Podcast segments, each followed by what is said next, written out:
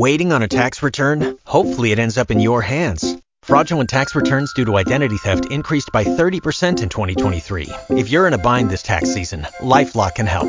Our US based restoration specialists are experts dedicated to helping solve your identity theft issues. And all Lifelock plans are backed by the Million Dollar Protection Package. So we'll reimburse you up to the limits of your plan if you lose money due to identity theft. Help protect your information this tax season with LifeLock. Save up to 25% your first year at lifelock.com slash aware. 10 de octubre del 2021. Los registros acásicos. Mucho se habla del libro de los registros acásicos, pero poco se sabe al respecto con certeza. Lo que llamamos libro de registros acásicos, en sí es un campo de energía. Este campo de energía, actúa como una base de datos, donde todo lo que ocurre en la creación se guarda en forma de información.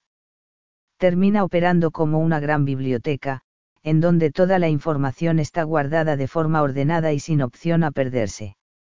Este campo de energía es parte de la fuente creadora, a la cual tenemos acceso para poder leer la información.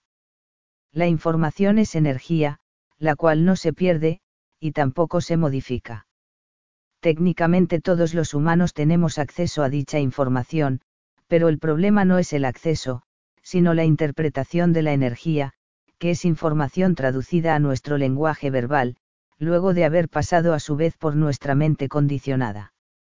Cuando me refiero a nuestra mente condicionada, es que la misma descodifica la energía acásica, de acuerdo a la información que ésta posee, y esta es en relación a nuestras experiencias de vida.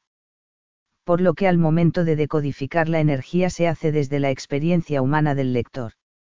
Esto quiere decir, que dos lectores descodificando la misma energía acásica, pueden llegar a interpretaciones diferentes.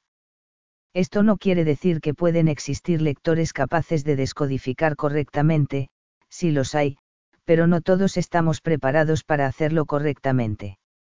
Como siempre hay personas que vienen a cumplir esa función, por lo que nada afectará en ellos una correcta descodificación, pero otros lo lograrán en base a entrenamiento, y limpieza del campo mental de energías distorsionantes de la descodificación.